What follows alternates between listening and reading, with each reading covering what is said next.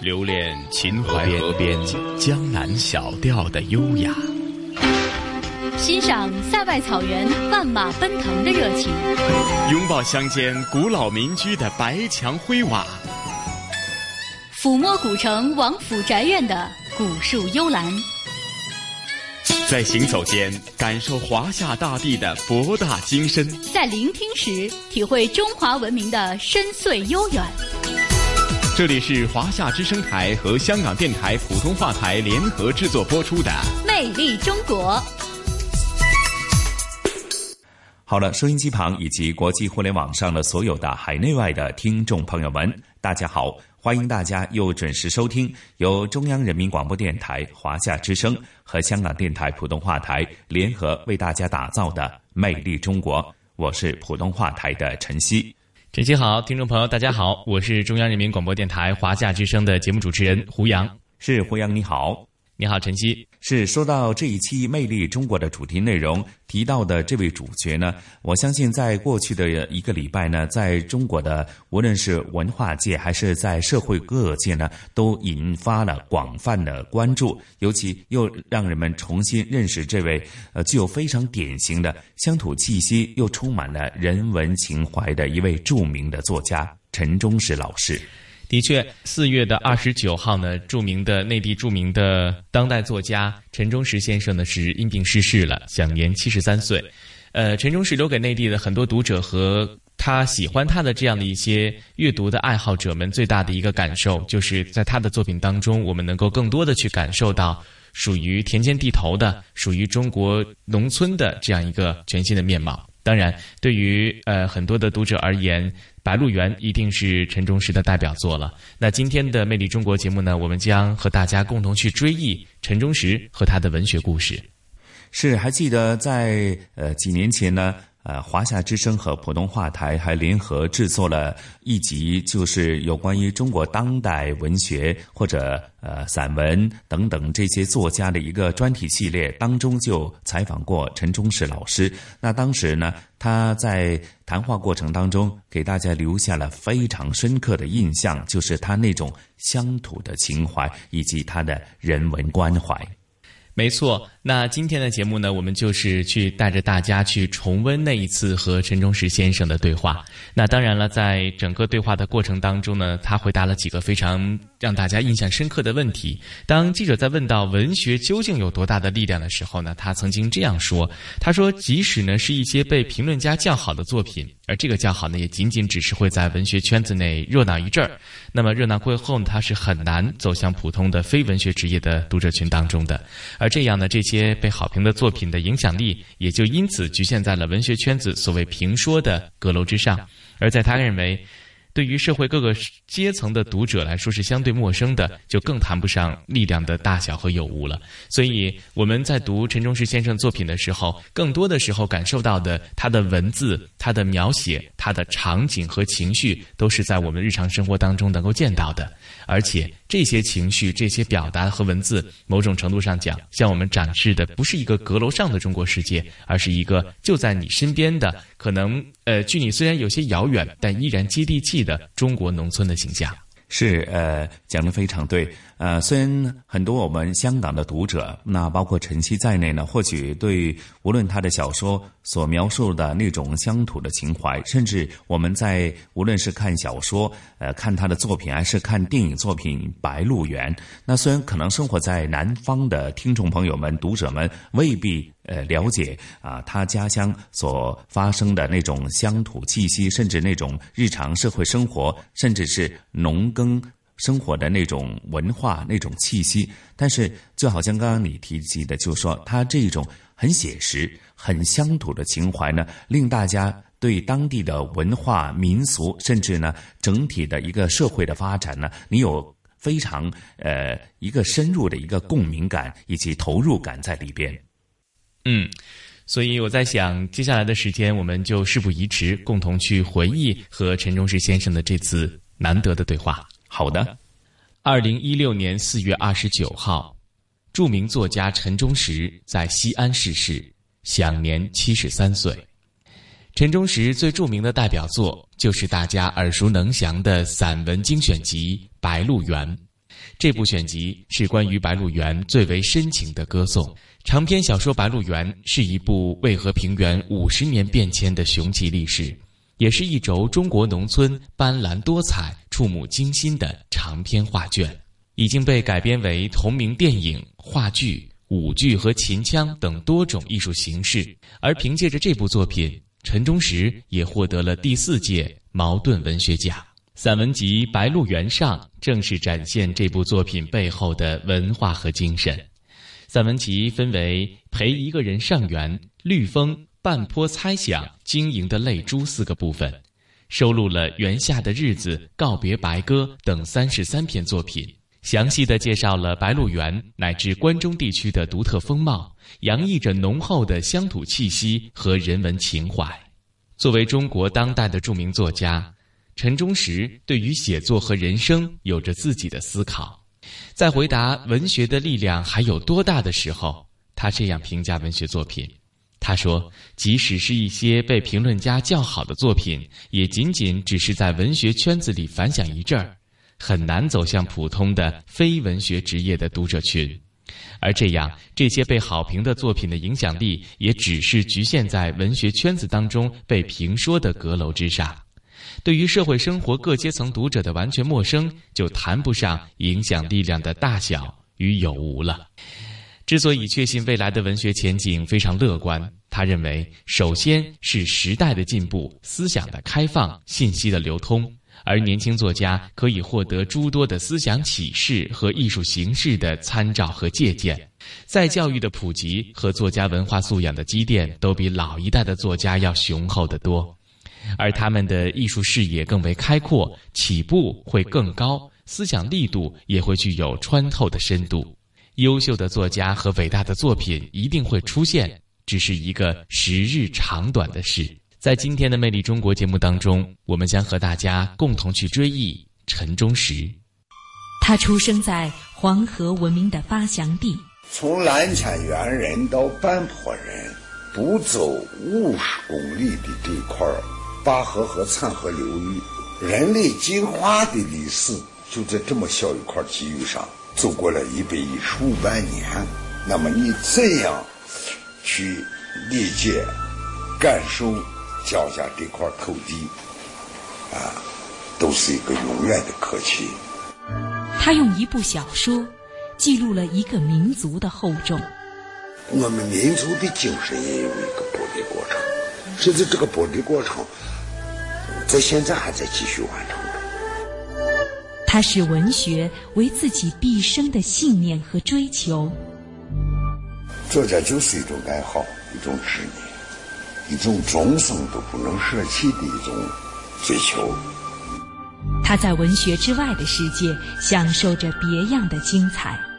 星球里面，体育报、光明报都转载过我星球里面的。我甚至比我那小说散文比转载还高兴。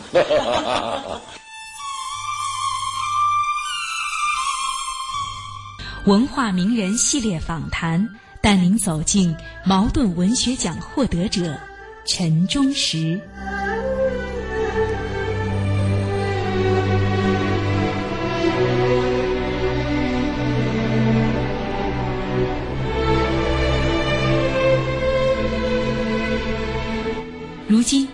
身为中国作协副主席的陈忠实，从二十岁就开始了小说创作。二十多年，他写了一百多部中短篇小说和报告文学，却在四十六岁的时候突然感到恐惧。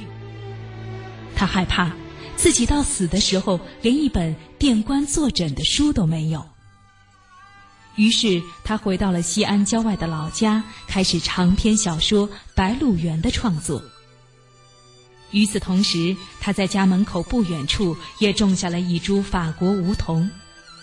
四年后，白鹿原红透大江南北，法国梧桐也亭亭如盖。当时创作这个《白鹿原》的时候，其实之前。也没有写过这个长篇小说，就是一直是在做一些短篇和中篇的创作哈。为什么会想到会去创作一部那么宏大的一个历史长篇？这个是因为我写一部中篇小说而引发的。哎，我那个中篇小说叫《蓝袍先生》。这个中篇小说涉及到十九年以前的乡村生活的时候，我突然意识到，哎呀，我关于乡村生活十九年以前的乡村还有很多生动的记忆。这个中篇小说实际上等于打开了我的呃旧的生活记忆的一个库门。连自己都都很惊讶，而这些生活在蓝袍先生这个小说里头只能用到就是他那一点点，于是就产生了想写一部长篇来写十九年前的中国乡村。这长篇小说的这个创作意念就是从这儿发生的。会不会对您来讲的话？就真正动笔的那一刻，并不像想象的那么顺利。写长篇嘛，对。尽管有十九年前乡村生活的很多生动记忆，但要对一个长篇小说而言，那显然又不够，仅不够，而且差的很多。所以您就去做一些调查和研究。这个时候就突然意识到我的一个缺陷。因为我的整个写作一直是以面对当下生活的，自己还很自信。一旦涉及到十九年以前，尽管有很多生活记忆，但对这块土地上的昨天的了解，那又远远不够。我才感觉到，我的那个对生活了解的自信，仅仅。只局限在十九年以后，以前执行不起来，于是就产生了要要去查阅县志，查阅一些历史资，呃，革包括革命的近代革命以来的一些资料，啊，这这也是因为由此而生发出来的一个举动。这个过程持续了多长时间？两年。两年。啊，这两年的时间，这些发现、这些走访，哈，给您触动最大的是什么？哎呀，那很多了。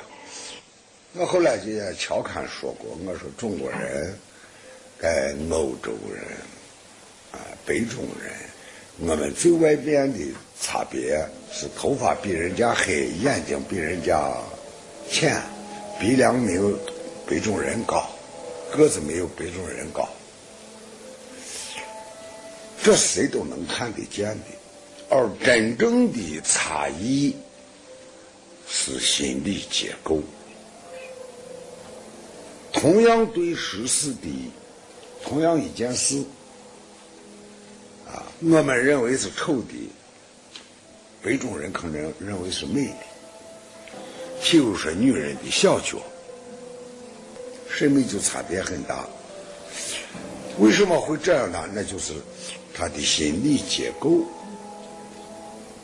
心理结构是由他接受的意识、思想，包括道德，来组织，形成他的心理结构，决定着他对社会思想的判断和取舍。就我当时意识到这个问题，就以这个思路去理解。十九年以前的中国人，各种人，男人和女人，男人中的不同男人，女人中的不同女人，他们的心理结构中的差异，包括那个心理，呃，文化心理结构的那个稳定性和动荡性。林觉他们主要是写这个，有人特稳定，譬如白嘉轩；有的人就不大稳定，像周子林。所以您希望在整个的《白鹿原》上面，把这种人性的冲突展现出来。可以这么说，但主要是刻画人物。刻画几种人物，从心理结构上去写人。哎，这个说话说到这儿，就是对我过去创作的一种反省。我到写这个时候，比较自觉地意识到，从心理结构上去解析人物，来写人物。所以，为了他从这个心理上来解析人物、写人物的这个生动性，我给我身子下了一个一个自己军令状式的东西。哎，不写人物肖像。我们我们过去现实主义创作的都要写写，人物一出来，甚至人物出来一会儿后，然后说今儿这个人长得如何，虎头虎脸，或者眉清目秀，这是司空见惯的。我不写人物肖像，只写了笼统的写了白家和娄家两个家族中戏上头的基因上头的差异，一个是突出眼睛，一个是挖陷眼睛，就写了这么个特点。哎，白家和娄家，其他这个这人物几乎没有写，就我记得我几乎没有写肖像描写。你就像那个钱小娥，都是很漂亮的女人，没有写她的肖像，几乎没有一笔肖像。就是您刻意避开了肖像描写。啊，可以，我是看看不写肖像，写准确人物的心理结构情态，能否让读者感觉到一个真实的生命？哎，这是这是有这是很明确的一个意识。在创作的过程当中，有没有一些场景或者有一些人物的命运，其实是出乎您最初的设想的？而且在您当这个故事行进到那个地方的时候，你也会为主人公的命运打动。是，这个这个是有几次发生，哎，因为你构思的时候，那是一种心理的想象，主要是考虑人物的合理性和必然性，是吧？真正落笔付诸文字的时候，对人物那个命运，那完全就是该作家自己融融汇为一体。我记得，当然从总体这个作品的很多人物最后的结局都是悲剧性的结局。其中第一次让我感到巨大冲动的，就是钱小娥之死。啊，钱小娥在他窑洞里头逼他公公楼上叫开门，然后他背过身，爬上炕。刚搭上一条腿上炕的时候，背对着他的公公，他的公公从背后捅了一一梭子，然后回过头来，惨叫一声“打呀打呀”，就是不打呀。我头着那个当写到这个钱小娥喊出“打呀”这一声的时候，我的眼睛就黑了，当下眼睛就黑了，就写不下去了。啊，然后放下笔，在在那个那个那个椅套上头坐在那儿，哎呀，持续半天，情绪才恢复过来。恢复过来。然后我随便拉了一块纸，写了三句话：生的痛苦，活的痛苦，死的痛苦，就是这个人。那就是我眼睛发黑那一下，那就是我的整个那个。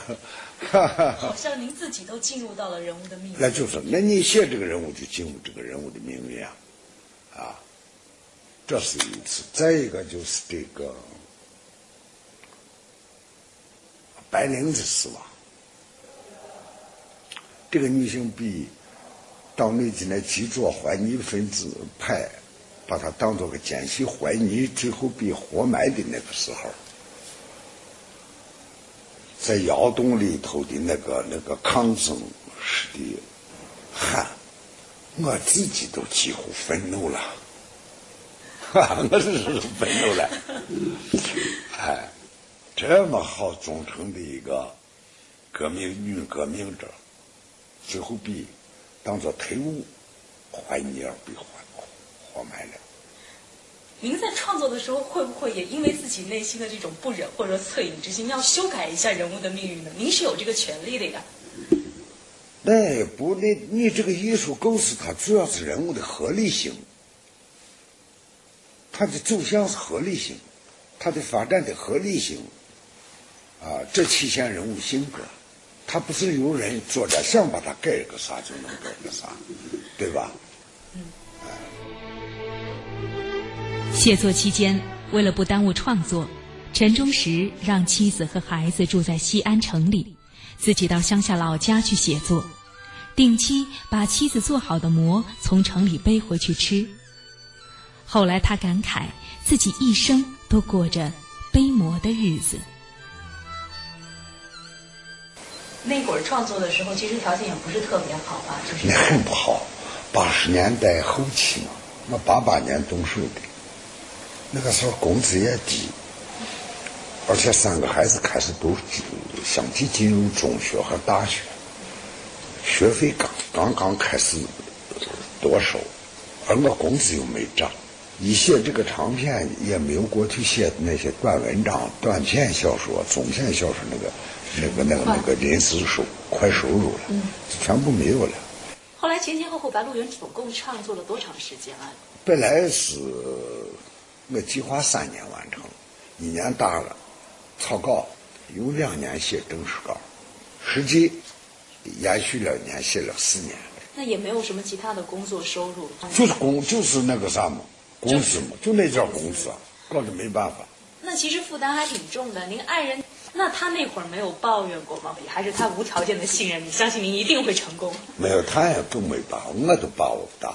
到最后几个月，我一个人在乡下住着。春节前的最后一次，他给我送吃的东西送回乡下。我说，我把这些东西馍呀、面条吃完，可能这个作品就完了，再不要送了。后来有一天我送完了。把稿子写完进了城，告诉他们说完了。他突然就问说是，如果发表不了咋办？出版不了咋办？我当时心里也没底儿。我说真出版不了，我就去养鸡，办个鸡场。那个时候农村那个是农民办那个。就是稍微现代化一点那个已经规模那个机场正是热处，而且很有利润。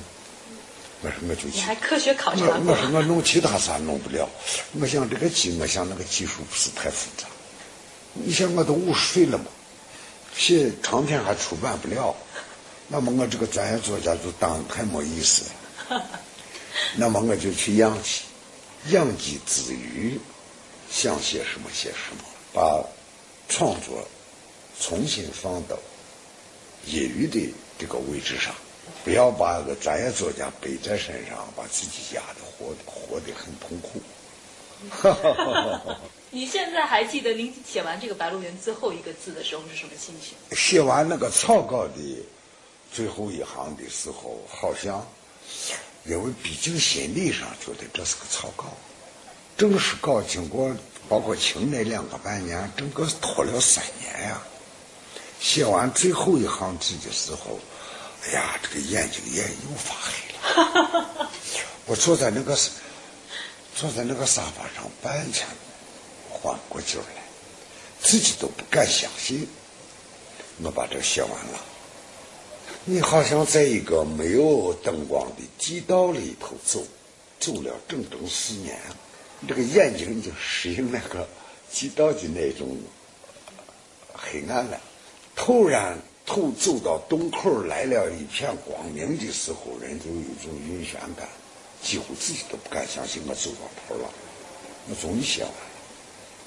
哎呀，那种感觉是脑子一下子就是一种失去任何知觉的那种感觉。然后我就靠沙发靠了半天，才情绪缓解过来，抽了一支烟。然后我一个人锁上门就下灞河滩去了。我们门前就是灞河嘛。天已经那个冬天很晚，冬天天黑五点多，五点多就天黑了。我就是这个时候下到河滩，沿着那个灞河那个河堤一直走到我那一段的河堤的尽头，天已经完全黑下来。那个冬天正三九天，那寒风凛凛，我都没有多少感觉。坐在那个河堤尽头的那个大的河堤上，在那儿坐着抽烟。那个顺着河道下来的那个冷风，吹的脸上都没有感觉了，就抽着烟。不知道坐了多长时间，也害怕有狼了。你当时有什么感觉吗？就坐在那个。坐在那儿，就是一种完全好像失去一种心理和精神平衡的那种感觉。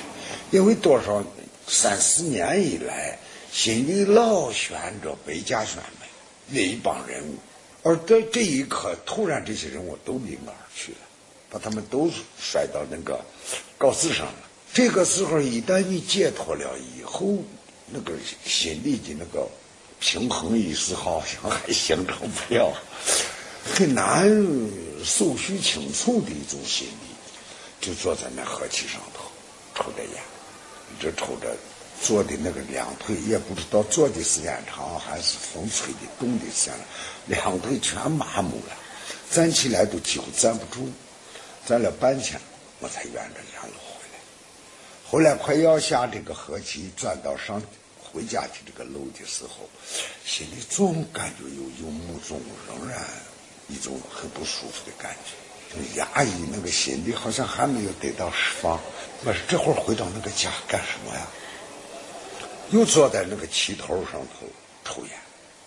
哎呀，抽烟的时候点着烟，突然看到河堤内侧那个沙沙旗上头很茂密的那个冬天那个黄冬干的那个荒草。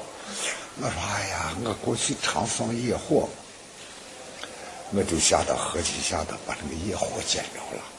那个河风一吹，那个野火就顺着河堤哗啦哗啦烧上去了。哎呀，我这会儿喊了一声，哎呀，才感觉到一种释放。从一九八八年第一次出版到现在，《白鹿原》已经累计销售了近百万册。”他曾被著名学者范增誉为一代奇书，还有人说他是完成了一部民族的秘史。陈忠实自己则说：“我在迈进五十岁的时候，《白鹿原》拯救了我的灵魂。”您自己还记不记得第一个《白鹿原》的读者是谁？第一个读者是这这个书责任编辑高贤君。和洪金波，高贤君是人民文学出版社小说组的组长，洪清波是当代杂志社的当时是编辑，现在好像升成副主编了。他们两个到西安来拿了我的稿子，然后从西安坐火车到四川去开一个什么会，在火车上看稿子，这当然是记忆都着。他们给您的反馈？和您当初对这部小说的预想。他们把这个稿子拿走的时候，我在专协会那个招待所，我把稿子交给他们手里的时候，我心里真是一种，我连命都交给你，生命都交给你们了。但害怕造成压力，还是把这个压在口边没有说。但是这个担心也一直都有。有啊，这个他们会怎么看这个稿子？但有一点就是。我心里却又能解脱自己，就说现在着急没有用。按我当时咱们那个出版的那个习惯性的历史事件，跟我早讲，起码在两三个月以后再看，所以着急没用。所以我一个人又回到乡下，回到乡下就很轻松。我对任何小说都不想读了。我这时候突然喜欢读古诗词了，找了两本古诗词，在那儿写开，读人家古诗词，自己还在那儿有兴趣了模仿写两两段古古诗词，结果怎么也料想不到，他们从西安走的大约第二十天，我就收到他们的回信了。来信了，对这个高贤君给我写的信，而且完全肯定这个作品，而且给了让我当时都感觉到害怕的评高的评价，那么高的评价是什么？还记得吗？我不说为好，因为我从乡下回到城里头，这个我的一些来信啊都在家里头放着，我就问老婆，我说这段有啥信不？啥？我说有几封信。我一看，首先看到人民小出版社一封信，我说：“哎，这告诉才拿走的，不到三个礼拜，怎么会这么快来信呢？”我还没有想到，我说看是不是其他事结果一打开就看见就是对本了，说他们从西安一一坐上火车就开始看稿，开始可能还不是太在意，看着就进去，然后他们俩就接着你看一部分，我接着看一部分，然后这么看。即使到成都开完会，他就把这个小说看完了。他刚一回到北京，就给我写了这个信，大家赞赏。然后我看完这个信呀，那个简直是一种癫狂状态呀！突然大喊“嗷”叫一声，就接到沙发上了，趴在沙发上半半天爬不起来。你想想。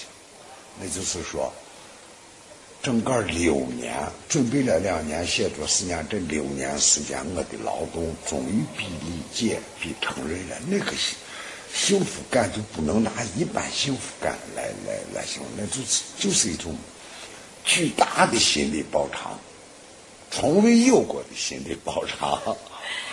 其实变成书，我觉得。只是您成功的一个刚刚开始。当他面试后得到那么多读者的好评，包括评论界的肯定，甚至拿到了茅盾文学奖，这一切的一切，是您最初在创作的时候您预想到了的吗？从我最初想就是想写一部我自己起码呃应该满意的书，但作家自己满意，社会能认可到这样的程度，这个是很难把握的。这个太难把握了。我也不是第一次写小说，我过去写一些中短篇，往往有些相反的情况。有些中篇我自己很得意，也很用心，结果写出来以后反应平平。所以这个往往你很难把握。但这个长篇我是用心用力，应该说是最费劲的一个作品，自然期待能有好的反应。但后来的那样大的反应，那是远远没有料想得到的。北京先生，下马的江山，上秋唐不进，不是说不完，扯开了嗓子，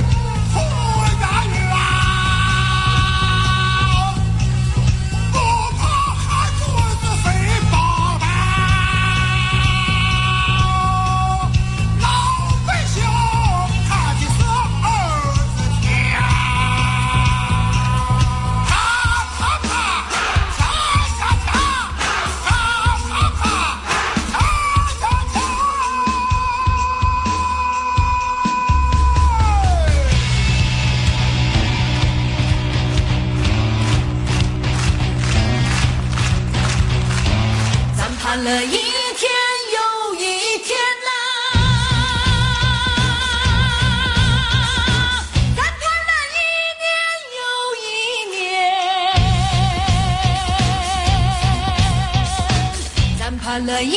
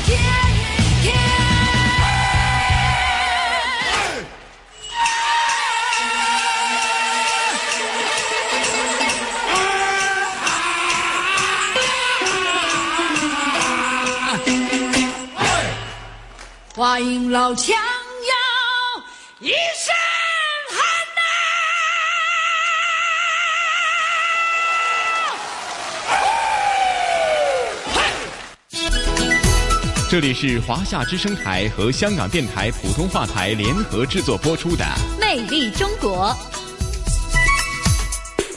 您现在正在收听的是由中央人民广播电台华夏之声和香港电台普通话台为您联合制作播出的《魅力中国》节目。大家好，我是华夏之声的节目主持人胡杨。收音机旁以及国际互联网上的所有的海内外的听众朋友们，大家好，我是普通话台的晨曦。晨曦你好，是啊，胡杨刚聆听了这一集有关于呃中国当代的著名作家陈忠实老师在呃几年前接受我们的联合采访时的一些片段，还是真的是记忆犹新啊。的确，每当我们去回忆到这段特别难忘的对话的时候，我们都能够依稀的去感受到陈忠实先生他背后的这种浓郁的乡土情怀，包括他的家国情怀，还有他在作品当中所呈现的人文情怀。我觉得，可能对于任何一个作品而言，作品都是来源于生活。呃，依托于生活的生活当中，很多的人事物景可能都会对他的作品产生非常大的影响。那我想呢，同样也是在讲故事哈，不知道今天的香港故事将会带我们到哪里去看一看呢？今天的香港故事呢，同事雨波和嘉宾主持，来自中国旅游出版社的副总编辑一哥陈一年呢，将会和大家去一个呃香港的一个公共屋村，那就是李正屋村。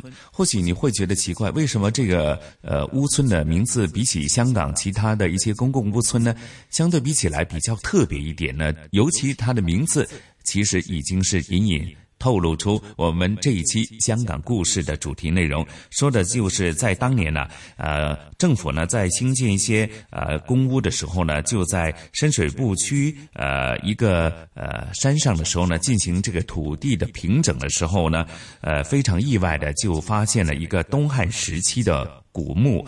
经过发掘，原来是如此有这个历史的参考价值。后来因此呢，就成了呃一个呃被誉为是在香港方面呢发现了一个最早期的一个东汉时代的一个古墓。那因因此呢，这个屋村就以发现了这个东汉时代的这个呃，根据《史记》来考证呢，就命名为李正屋村。那具体的情况是如何？接着下来就不妨大家一起聆听这一期的。香港故事吧。好的，咱们一同去感受东汉时期的岭南文化。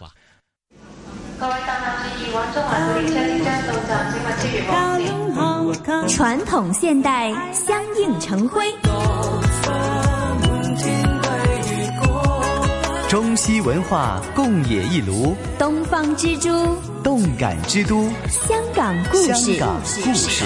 好的，欢迎来到香港故事节目时间。节目当中，雨波非常高兴，请来香港中国旅游杂志副总编辑陈一年一哥，你好，你好，大家好。那么这一集呢，一哥呢就跟我们分享一集叫做《李正屋东汉古墓》，香港现存最老的古迹之一啊。这个地方的价值究竟体现在哪里呢？呃，说起来呢，我们现在能够看到的这么久远的古迹是不多的啊，很少啊。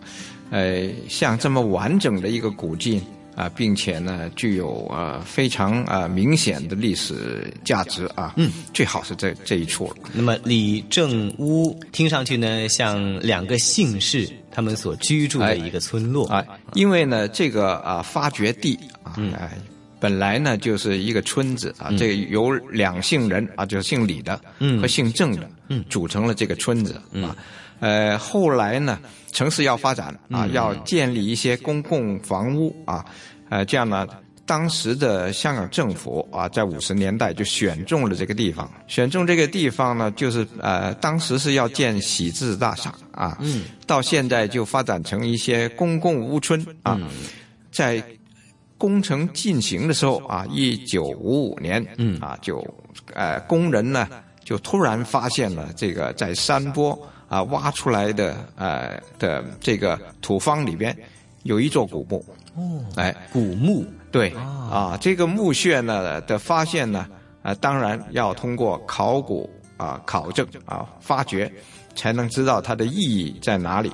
嗯，当时呢，香港大学的教授林义山呢，就领导了一个发掘队伍啊，就这里边包括了，呃，考古的专家和学生。经过考古的发掘啊，经过研究，就发现这是很有价值的古迹。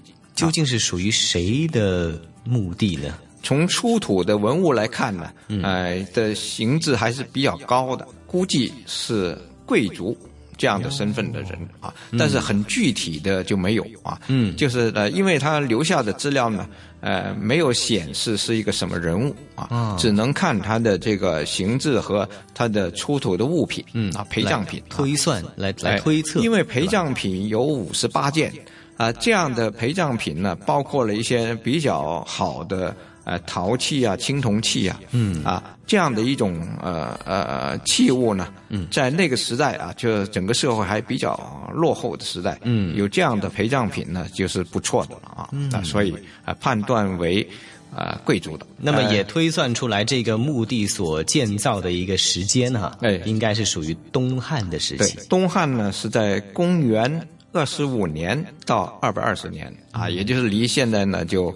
呃，起码一千八百年啊，说起来应该是说接近啊两千年，嗯。啊这样的一个啊很久远的一个时期，嗯。啊那个时候呢，东汉时代岭南风格啊这样的一种呃建筑还有器物，那就在这个古墓里边发现，嗯。啊啊这个意义就是在呃说明了两个问题，一个就是中原文化啊在那个年代已经影响了，嗯。像香港地区啊，这个当时还是非常偏远的一个地方，嗯，竟然有这么一个呃相当豪华的一个墓啊，嗯，啊可以说啊，呃不不简单啊，嗯嗯嗯，哎，说明呃香港虽虽然偏远，但是呢。也是受到了中原文化的比较强的影响，嗯嗯啊，另外还有呢，就是呃，据此考证啊，因为呃木砖中出现了“番禺”二字，呃，大吉番禺啊，在木砖里边啊，木木砖有不少啊，木砖呢都是有刻了花纹的，嗯。啊，其中有这样的字样，嗯，这个字样呢就说明了当时的香港是属番禺管辖，嗯，哎，我说的番禺呢，就是呃现在的广州。嗯啊嗯哎，由番禺管辖，就呃说明了这个在当年已经是啊有明显的这个行政区划的那对哎在在香港啊，对。我们现在很多情况下说香港的历史只是从这个清朝说说起啊，嗯啊，但是呢这个古墓就说明了其实远远比清朝要久远。这样的案例应该就是非常罕见嘛，在香港其实从一九五零年代开始至今，呃，发掘到的东汉这个时期的一些古文物啊，应该也呃只有我们这个李正屋的东汉古墓，嗯，这样一个案例了哈。哎，嗯，再久一点，也有一些另外一些古迹呢，那是呃是一种呃比较残缺的，像呃石刻啊这样，嗯就是在野外的石刻哦啊，这些呢呃还不构成很严密考古中呢找到很多的这个历史线索。所以这里能够呢建成一座叫做李正屋汉墓的博物馆，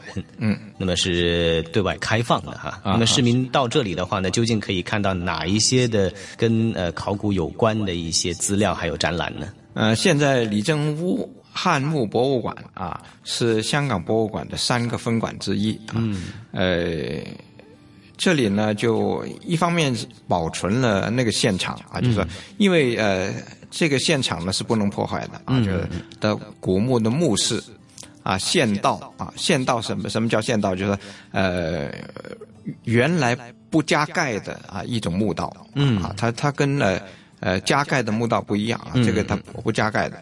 啊，就是进入墓室的通道啊，呃，保存这个呃墓室和通道，而在外面呢就加了个硬壳，就为了保护不让它风化啊。嗯啊，但是呢，呃，观众是不能进入里边的啊，嗯。但是可以透过一个玻璃幕墙看到里边的状况啊。嗯。呃，这是一种比较平衡啊、比较好的一种解决方法，嗯既保护了这个呃内部啊，嗯。而又你能够能看到啊，嗯。啊，而呃所有的文物呢就展览在啊博物馆的啊展览厅里啊。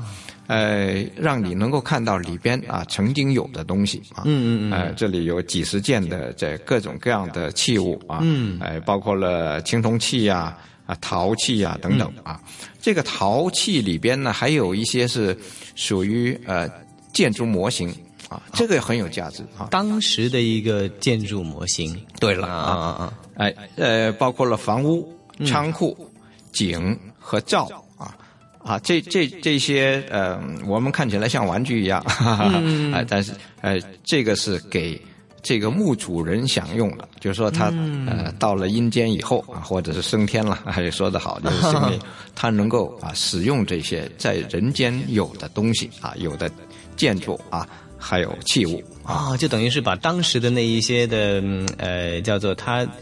呃，当时时代有的一些的这个、这个这个物品哈，那么做成了一个模型，对，那等于是供奉给了这一个对。呃墓主这样的感觉，啊啊啊嗯，哎，哎这些东西呢，经过考证啊，这真的就是跟啊华南地区的东汉古墓呢很一致。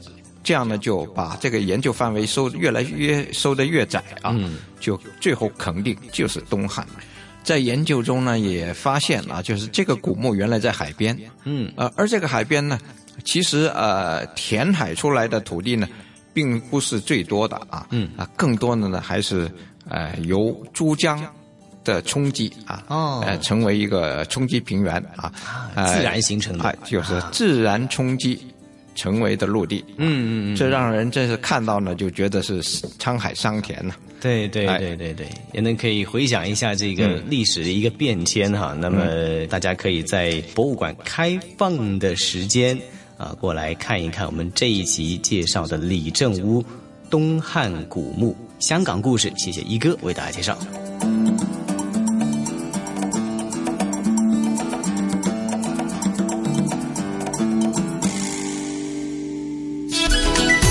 这里是华夏之声台和香港电台普通话台联合制作播出的《魅力中国》。哎呀，时间过得真快呀！那胡杨啊，在不知不觉当中呢，在聆听了这一期香港故事之后呢，咱们这一期的《魅力中国》的节目时间，很快又得跟听众朋友们说声再见了。的确哈，每次我们都会特别感慨《魅力中国》节目的时间的短暂。不过没有关系，下一个星期呢，我们继续将和大家呢去开启全新的旅程，去感受一个充满魅力的中国大地。